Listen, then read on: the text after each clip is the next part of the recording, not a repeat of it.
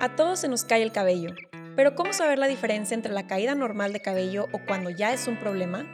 México ocupa el séptimo lugar en el mundo con problemas de alopecia. ¿Cómo nos afecta esto? ¿Hay alguna cura? ¿Cómo lo podemos prevenir?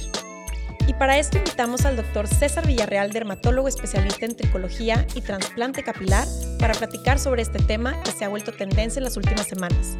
Esto es Hey Hablemos de por Hey Media. Bienvenido, doctor. Muchísimas gracias por la invitación y un honor y gusto estar aquí con ustedes. Muchas gracias igualmente. Oye, pues primero que nada, ¿qué es la alopecia? O sea, bueno, sabemos que esta parte de la caída del cabello, que a mucha gente le pasa, que desde chiquitos, grandes, hombres, etcétera, pero realmente, ¿qué es la alopecia? Claro, alopecia es el término que le damos a la caída de cabello. Entonces, alopecia en sí puede ser diferentes causas, es un mundo de diagnósticos que tenemos que tener, que cuando tal vez una persona en casa dice, y se me está cayendo el pelo, tenemos que ver qué lo está causando. Nosotros como dermatólogos y como tricólogos decimos, bueno, puede ser un problema directamente del, digamos, donde sale el pelito, que sería como que la piel cabelluda, o puede ser también un problema ya del, del pelo como tal que esté rompiendo. Y en cuanto a las alopecias, decimos que hay algunas que son inflamatorias, otras que no son inflamatorias, y dependiendo de cómo lo vamos clasificando, ya es el tratamiento y la, el pronóstico que puede tener para el paciente. Entonces, en sí, alopecia, ¿qué es? Caída de cabello. Es el, la forma en la que le decimos nosotros los dermatólogos. Y por ahí leímos que había muchísimos tipos de alopecia, o sea, que no nada más es, oye, pues me heredaron, ¿no? De que mi papá y mi abuelito y todos, pues se les, cae el, se les cae el cabello a los, no sé, 20 años, ya sabes. Sí. O no sé, a lo mejor también por alguna enfermedad o el estrés, los hábitos. Tienen que ver también mi, mi estilo de vida. Eh, ¿qué, ¿Qué es lo que realmente provoca la alopecia?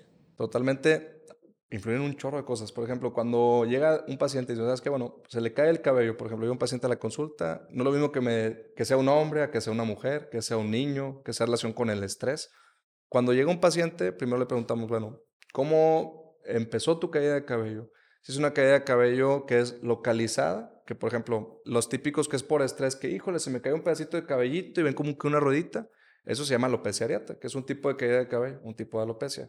No es lo mismo eso a que llega un paciente con las típicas entradas. Oye, de repente se me empezó a hacer ahí el rostro como la gasolina, cada vez más caro. se va hacia arriba. Este, se empieza a perder un poquito más. Entonces, es otro tipo de alopecia androgenética, que es otro tipo de caída de cabello.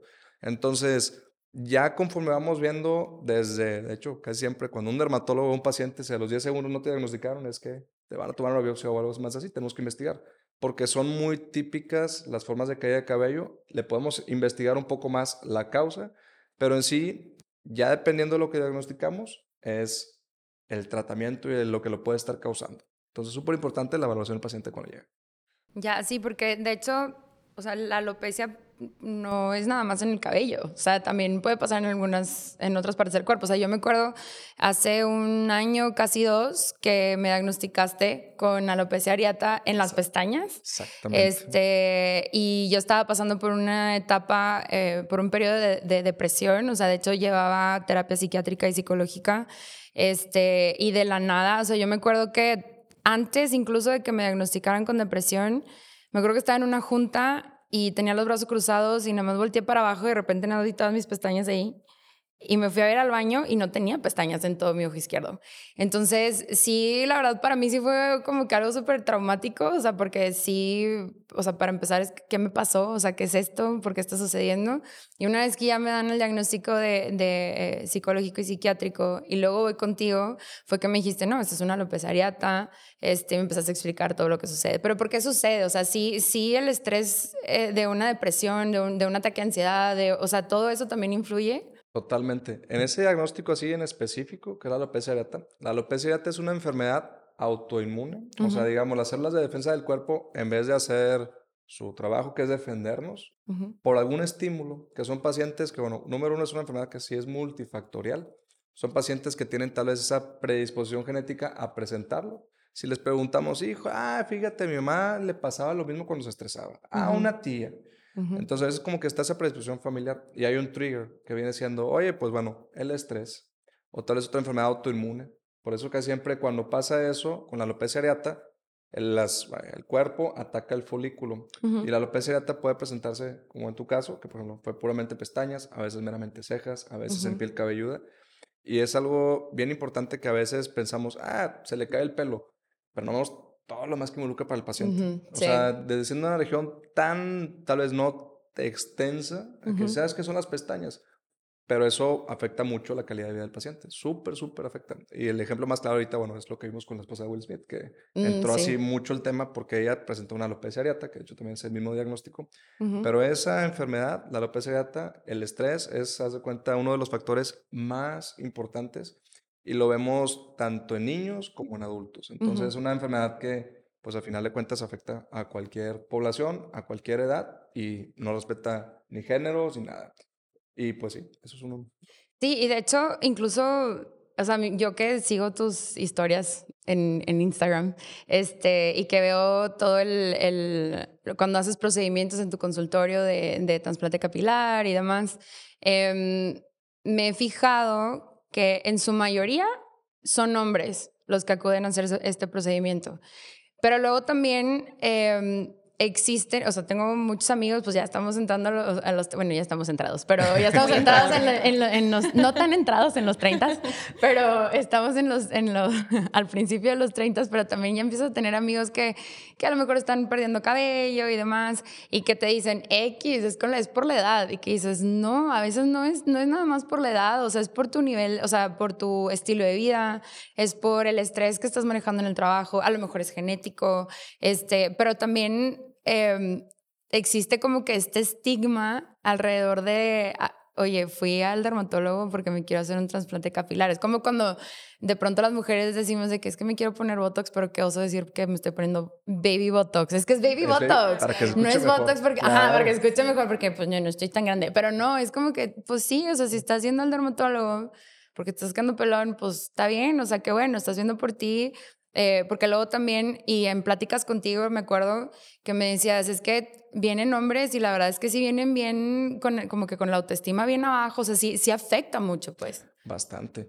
Ahí, eh, digo, desde lo, la alopecia contra que sí es una enfermedad, son enfermedades, este, porque dicen, ah, no, es por la edad. Pues bueno, no solamente por la edad, es, tienes una predisposición genética, pero es una enfermedad que a final de cuentas no es 100% normal que se te caiga el pelo, a pesar de que es una predisposición genética, se puede tratar.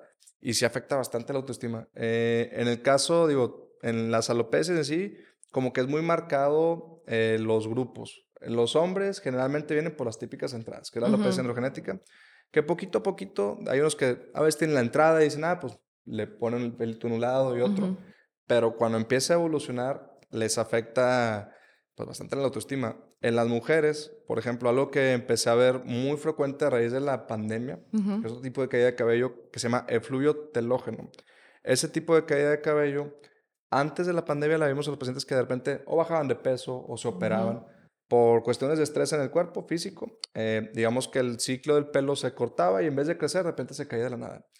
Pero llegan los pacientes con puños de pelo. Entonces, es bien impactante. Sí, claro. Súper feo. No, no, no. Recuerdo, digo, yo hace mucho tomaba pastillas anticonceptivas y recuerdo que las dejé de tomar y de repente veo así un mechón, pero mechones, o sea, que se me empezaron a caer, te asustas demasiado, dices, ¿qué onda? ¿Qué es esto? O sea, y cómo lo, y empiezas como que empiezas a entrar como hasta en pánico, ¿no? De que, qué, qué va a pasar, o sea, ya, ya tengo súper poquito cabello, ¿qué van a decir? ¿Cómo puedo? Y luego te empiezas a, a, buscar en internet así y dices, no manches, historias de terror. De que, oye, no tiene cura, este, ya pues realmente nada más lo puedes controlar y luego empiezas a automedicarte porque no sabes que realmente es una enfermedad, o sea, entonces es justo también lo que queremos platicar, o sea, la alopecia es una enfermedad o tú lo puedes este, considerar como, bueno, pues es algo temporal o ya se me va a quitar dependiendo de mis hábitos.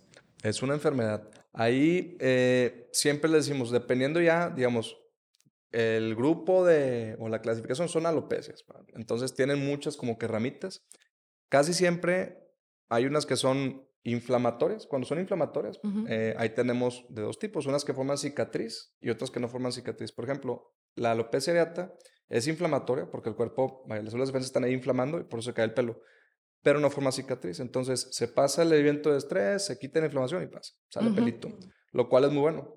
Pero hay unas inflamatorias que forman cicatriz. Entonces es bien impactante para las pacientes porque se les cae el pelo, y ya no sale. ya no sale. Entonces les afecta mucho. Por otra parte, hay unas que son no inflamatorias, Pero hay unas que son reversibles y no reversibles. Por ejemplo, esa que tú comentabas del anticonceptivo, a veces también pasa, es un fluido telógeno. Los anticonceptivos hacen que el pelo, en ocasiones, en un porcentaje bajo de pacientes, son caídas de cabello que suelen ser reversibles. Entonces se quita ese estímulo, lo corregimos y le sale pelo a la paciente. Y todo bien, no forma una cicatriz, pero obviamente mientras que le sale pelo es un estrés bien fuerte para la paciente. Porque aparte es tardado, ¿no? Es tardado. O sea, no es así. Pues que casi todo lo, todo lo que tiene que ver con derma casi siempre es súper tardado, Toma su ¿no? tiempo. Paciencia. Toma Sí. su tiempo. Y ahí, en ese tipo de caída de cabello, específicamente, los pacientes llegan a la consulta con literal su bolsita de pelo, llorando, con la sí, autoestima de, claro. pues, tenía el pelo muy bonito, ahorita no tengo pelo. Y yo siempre lo primero, dependiendo ya más o menos cómo vemos el diagnóstico, ya sabes por dónde va desde que llega el paciente, entonces tranquilizarlas. Las que llegan siempre con caída de cabello y más afectadas, obviamente son las mujeres. Entonces siempre digo, mira, no te preocupes, no te vas a quedar pelona, o sea, tienes que realmente hacerla así un, reforzar eso porque pues obviamente ya cuando te llegó contigo ya se puso todos los champús que le dijeron las amigas, ya fue a todas las estéticas y pues ya llega desesperada. Entonces la calma que le tienes que dar al paciente es súper, súper importante. Y esa calma obviamente es desde un diagnóstico que ya sabes por dónde va y el tratamiento. Pero con el tiempo digo, sí son enfermedades, sí hay que tratarlas. Muchas son autolimitadas, lo cual es bueno. eh, pero otras, si no las tratamos, sí evolucionan un poquito más fuerte. Entonces, la idea es obviamente cuando empieza la caída de cabello, tratarlas. Y eso que comentas de que si son enfermedades o no, tristemente, sí, inclusive si aquí en. México un paciente tiene una alopecia areata, eh, que son como la que tú tenías, pero muy Ujú. extensa, que hay pacientes que Sí. pierden toda la piel cabelluda, hay medicamentos que se llaman biológicos, que esos son medicamentos súper caros, súper efectivos, pero sin un seguro de gastos médicos no es posible darlo. Claro. Y a veces, como ni siquiera lo consideran una enfermedad, no entra el seguro. Entonces, todo lo que involucra la falta de conocimiento o la caracterización de la enfermedad, de, una enfermedad, que alopecia. Ujú. Entonces, Es que, importante. es que incluso también, o sea, la gente, o sea, yo, yo me acuerdo en mi caso, por ejemplo, no sé si a ti te pasó, Dani, pero en mi caso, cuando yo les decía, es que mis pestañas, o sea, me decían, ay, X, no pasa nada, ponte más rímel y ya está. Y yo, no, es que mis, o sea, no me lo puedo tapar, o sea, no es, no es como que nada más me los puedo pintar y ya está. O me decían de que no, pues X, tipo, para eso hay pestañas postizas.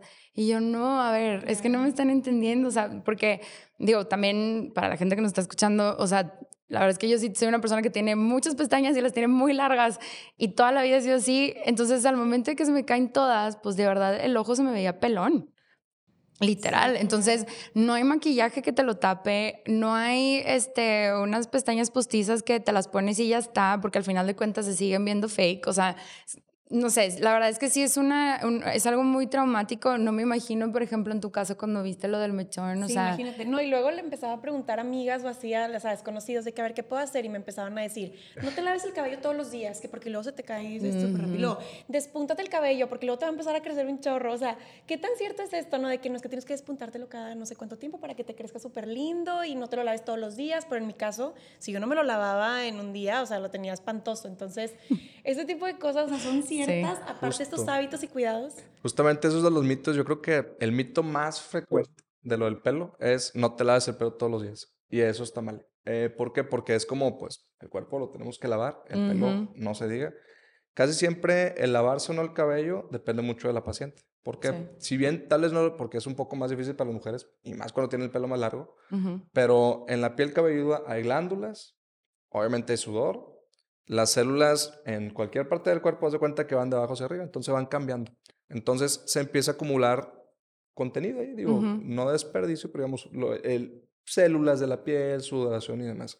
Entonces, el hecho de no lavar el cabello todos los días en pacientes que tengan muchas horas, o sea, que estén como que muy, produciendo mucha grasita, eso les empeora inclusive la caída de cabello. Entonces, casi siempre la caída de cabello eh, se puede exacerbar si hay pacientes que tengan mucha caspa, por ejemplo. Entonces, ese Ujú. tipo de pacientes se tienen que lavar el pelo. Recomendación, de periodo cinco veces a la semana que lo laven. Pero lo, lo marca mucho dependiendo si la paciente tiene mucha caspa o tiene mucha seborrea, hacerlo diario. Entonces, eso es un mito súper, súper frecuente. Oye, y luego ahorita que mencionabas la caspa, ¿también afecta en la caída del cabello? O sea, ¿cuál es la relación que tiene la caspa con la caída? Totalmente. La caspa es una manifestación de una enfermedad que se llama dermatitis seborreica. La dermatitis seborreica es una inflamación de la piel, principalmente en la piel cabelluda, pero a veces hay pacientes que los que tienen caspa, ah, me sale un poquito aquí en la ceja, en las pestañas, aquí Ay, cerquita de la guau. barba, en los hombres es frecuente la barba. Entonces, dentro de las manifestaciones que tiene, una es la caspa. Entonces, siempre les digo a los pacientes, es como si fuese la estructura de un edificio. Si la cimentación está floja, se cae el edificio. Entonces, cuando está una inflamación en la piel cabelluda, a veces sea, se empeora un poquito la caída de cabello si el paciente tiene caspa o dermatitis seborreica. Le damos tratamiento y muchas veces resuelve muy bien. Esa caída de cabello es totalmente reversible, ahí sí no se va a quedar sin pelo el paciente, nada más que pues hay que quitar lo que está pasando en ese momento, tratarlo. Ok, ahora también, o sea, por ejemplo, son dos cosas. Una es cuando sabes, digo, bueno, en mi caso, te, se me caen todas las pestañas, en tu caso sí se te cayó un mechón completo, pero también, o sea, porque también existe gente que se le cae mucho el cabello, en la típico en la regadera, pero cuando sabes cuando es ya es mucho, o sea, que tienes que ir con el derma. Y otra cosa, este, ahorita decías, es que ahorita dijiste algo así como, es que ya cuando llegan conmigo, cuando ya llegan con nosotros como doctores, ya fueron por mil estéticas, por mil especialistas en no sé qué, eh, pero que tienen salones, este, o ya agarraron cualquier champú de farmacia o de, o van, no sé, a algún supermercado y agarran el champú para el Head and Shoulders, no sé. Sí, sí, claro. Este, y pasan meses hasta que ya tú eres como que el último recurso, o sea, el, doctor, pues. Entonces, pues obviamente yo creo que es mejor ir ya contigo y cómo saber, cómo saber cuándo ir ya, con cuándo es necesario ya ir con el dermatólogo. Ahí, por ejemplo, uno en cuanto a la caída de cabello, ¿cuánto es normal? Si el pelo tiene sus fases de crecimiento. Digamos que el 90% del pelo siempre está creciendo. Por eso no, no, se nos cae de repente así de todo el momento, pero el 90% está en una fase que se llama anafases de crecimiento, que se dura dos o tres años. Por eso el pelo nos dura mucho tiempo. Hay un porcentaje que está en, siempre en caída, que es como alrededor de un 10%. Entonces, esa caída dura entre tres y seis meses. Y hay una fase como que está entre en medio, pero dura menos tiempo. Entonces, es normal que siempre tengamos caída de cabello. Usualmente tenemos mucho cabellito, al día se te puede caer entre 50 y 150, que es lo normal. Cuando decimos que es, vaya, que está cayéndose más, realmente nos lo dicta mucho cómo se ve el paciente, porque el paciente dice, híjole, ahora sí lo noté. En las mujeres, pues siempre que están peinando, digo, si agarran un cepillito en casa van a que trae pelos, porque obviamente siempre están, de hecho, cuando se quitan ese pelito, no muchas veces que se lo estén arrancando, simplemente era pelo que ya le tocaba en su fase de caída y el cepillarse hace que se caiga un poco más. Ok. Inclusive hay una escala que cuando todos mis pacientes que van a la consulta siempre les saco, que va del 1 al 6. Esa la inventó un doctor muy famoso de dermatología. Entonces te dice cuánto, cómo se ve cuando se caen 10 pelitos y tiene una fotografía. Cómo se ve 50, 100, 150, 500, 750. Ok. Y siempre digo, ¿dónde estás tú? Y ya lo ven, no, pues, por ejemplo, los de la caída de cabello esa de post-COVID, que se llama fibro telógeno, Ajá no, estoy en, si hubiera un 10, estoy en el 10, casi, casi. o sea, Fatal, se les queda un chorro. Y los demás dicen, no, pues fíjate, estoy en 1 2. Ah, bueno, estás normal. Ya, se van más tranquilos. Ok. Entonces, eso generalmente siempre se cae un poquito de pelo al día, normal. Cuando ya está muy marcado es cuando ya empezamos a buscarlo. Y de lo otro, de cuando nos llega el paciente. En la crisis. Nos llega ya así, desahuciado y al final casi, casi.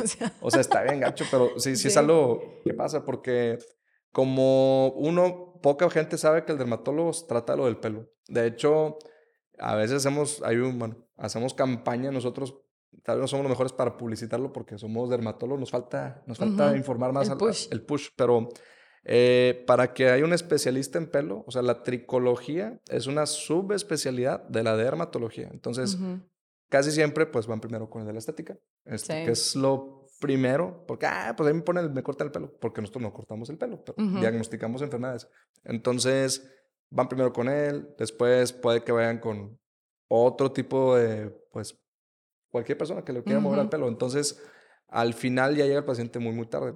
Y a veces llegan, digo, dentro de los dermatólogos tenemos un conocimiento general como para diagnosticar cosas, pero ya los que hacemos tricología, que es como una subespecialidad, ya ahora sí, pues es lo que más le movemos. Entonces, Generalmente el paciente que nos llega son pacientes que ya pasaron por mucha gente y tristemente son experiencias malas. Entonces, cuando ya te digo es que no le funcionó, nada. Y ahora sí, siempre les digo, todo puede ser muy bueno o todo puede ser muy malo, lo que te indican, pero si no lo indicamos bien, es cuando está el problema. Es ya, hijo, le puse tal producto de no sé qué cosa, un champú carísimo. Está súper bueno el champú, pero no es lo que tú necesitabas. Entonces, tenemos que trabajar eso con los pacientes, pero al final de cuentas, les termina yendo bien. Y ahora, ¿cómo, ¿y cómo lo podemos prevenir? O sea, ¿se puede prevenir la alopecia? Ahí depende del tipo de alopecia. Generalmente muchas no. En el caso de la alopecia androgenética de los hombres, que también puede afectar a mujeres, ahí sí no, no hay forma de prevenirlo hasta que nos llega.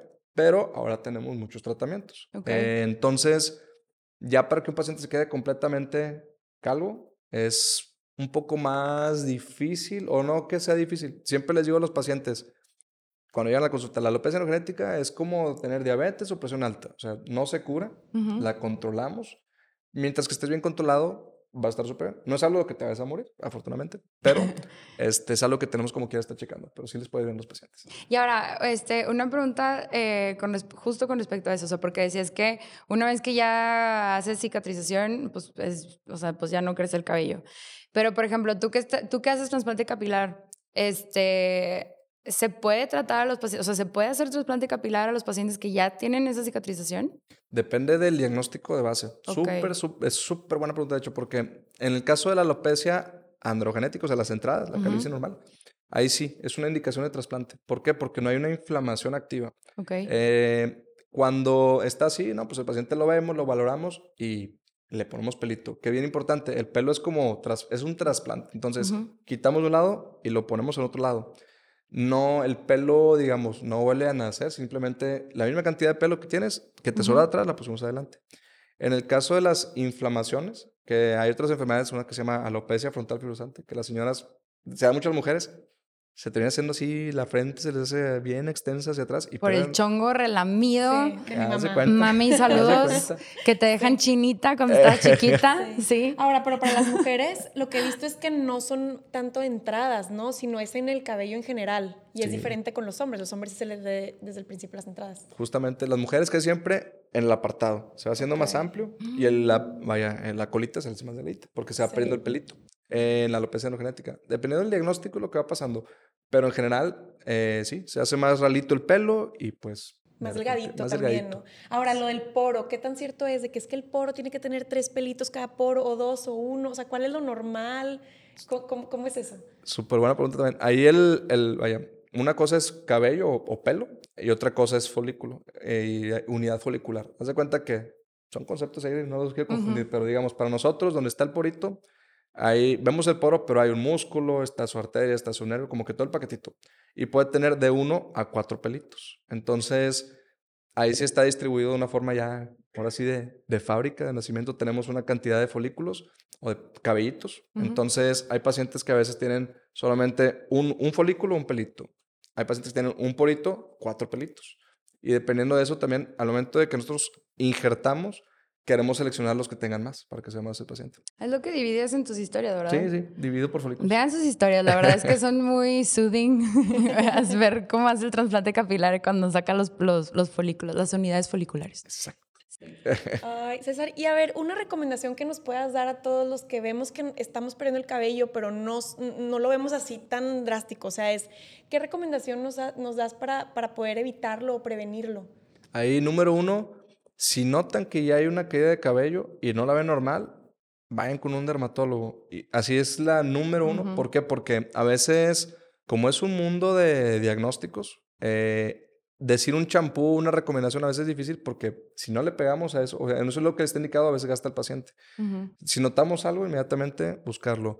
¿Qué sí pueden hacer? Obviamente, dietas lo más sano que puedan. Por ejemplo, las dietas restrictivas, donde el paciente baja las keto, por ejemplo, son buenas para bajar de peso, malas para el pelo. Al final de cuentas lo ponemos sobre la balanza, pero mantener una buena dieta, también que el paciente, lo más sano que lo tengamos, es mejor. Al final de cuentas el pelo es lo que más rápido se afecta en muchas cosas, porque por cuestiones hormonales y demás se puede perder. Pero cuando tengamos un tipo de caída de cabello, que vean que no está resolviendo, no gasten mucho, mejor inviertan, váyanse con el dermatólogo para que les digamos exactamente qué hacer. Y que no cunde el pánico. Primero que nada con las mujeres, porque es que sí es bien importante. Este, que no se nos estresen de más, hay tratamiento para todo, nada más que entre más rápido llega el paciente, menos pelo perdemos. Entonces, siempre tratar de llegar a tiempo.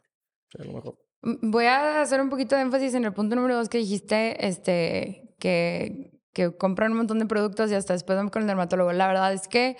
Em, yo en un principio, o sea, a mí lo primero que me recomendaron fueron los típicos, este, estos líquidos para que te crezcan las pestañas, de que ponte esos y ya están. Hay un montón y hay de todas las marcas. Pero la verdad es que yo sí decidí ir contigo primero porque uno, me, dolió, me dolió el codo comprar esas, esos liquiditos y dos, este, pues la verdad es que sí sentía que iba a gastar más y, y que realmente no lo iba a controlar o no iba a saber la raíz de. Y ahorita, por ejemplo, eh, porque luego también al principio yo pensaba que era por el enchinador, lo de mis pestañas, ¿no? Que, ay, sí, me, me troné, o sea, me trocé una pestaña, dos, no, ya cuando las ves todas afuera, pues está cañón, ¿verdad? Pero, pero la verdad es que sí, sí recomiendo mucho, o sea, que, que vayan con un dermatólogo porque vas a gastar más en comprar todos estos tipos de, ya sea remedios caseros, que si que si ponte con chanacar, que si ponte no sé qué, o sea, cosas así, a que mejor vayas y que te hagan un buen diagnóstico y que compres los productos que necesitas para tu tipo de piel, para tu tipo de cabello desde un principio. Así es. Bueno. César, ¿dónde te podemos encontrar? Cuando gusten, donde tenemos un poquito más de interacción, aparte van a ver los videos. Sí, véanlos, de verdad, son buenísimos. Si les gusta Dr. Pimple Popper, eso no lo vean, pero vean los de, los de César cuando hace trasplante capilar, de verdad es que sí relajan bastante. Sí, ahí en el, en el Instagram me aparece como DR César Derma. Y ahí igual me mandan cualquier pregunta, con todo gusto las contesto. En el Facebook también vengo como DR. César Villarreal, dermatología clínica y cosmética. Está un poquito más largo, pero ahí vengo. Y también a sus órdenes estoy en el Centro Médico Hidalgo, en el piso 10, consultorio 1010. Entonces, cualquier duda, ya saben. Súper bien. Pues bueno, muchísimas gracias a todos los que nos están escuchando en un episodio más de Hey, hablemos de y nos vemos a la próxima.